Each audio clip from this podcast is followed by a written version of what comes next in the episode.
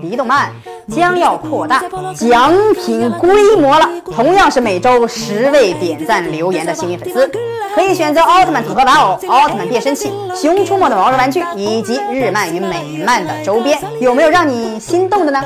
快快点赞留言转发吧！大家好，欢迎再次走进李动漫。今天是蜡笔小新时间。首先问大家一个问题：蜡笔小新是搞笑动画吗？那么为何一部搞笑动画片中会有那么多的恐怖片段呢？一个爱露屁屁的熊孩子，放荡不羁，没事就爱勾搭大姐姐，这种集合搞笑于一身的小屁孩会惹出什么灵异事件呢？今天就为大家盘点了蜡笔小新中的吓死人不偿命系列，大家都准备好接受那惊悚的时刻了吗？小新的梦境。一天，小新与小葵吵架了。小新一觉醒来，发现自己竟然缩小了。本来想要叫醒美伢，结果却被美伢身后的小葵发现了。混乱之下，小新抓了一根小葵的头发，最后小葵抓住了小新，并把小新活活的生吞了。小新突然惊醒了，发现还好只是一场梦，所以小新向小葵道歉。可是之后在偷窥美伢时，发现自己手中有一根长头发。咦？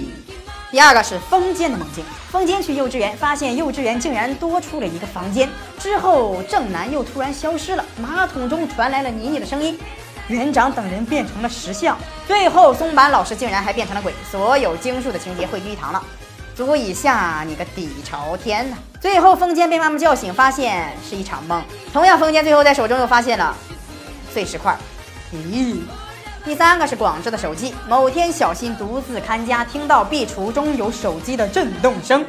小新找到并接起电话，电话的另一头传来了甜美的声音：“对不起，我打错了。”之后，美伢回家，小新质问美伢为什么把手机乱放呢？刚才有一通电话都打错了。可是美伢说电话是爸爸的，不过早就坏掉了，而且现在手机也没电呀。嗯？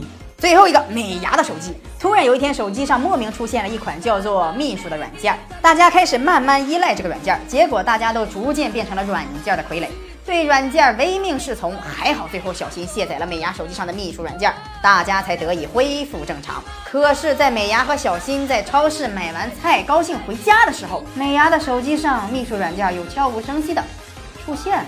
这个蜡笔小新呢，完全不是搞笑动画？大家还知道蜡笔小新中有哪些细思极恐的情节呢？可以在下方留言哦，多多留言点赞，参加每一周的大抽奖哦。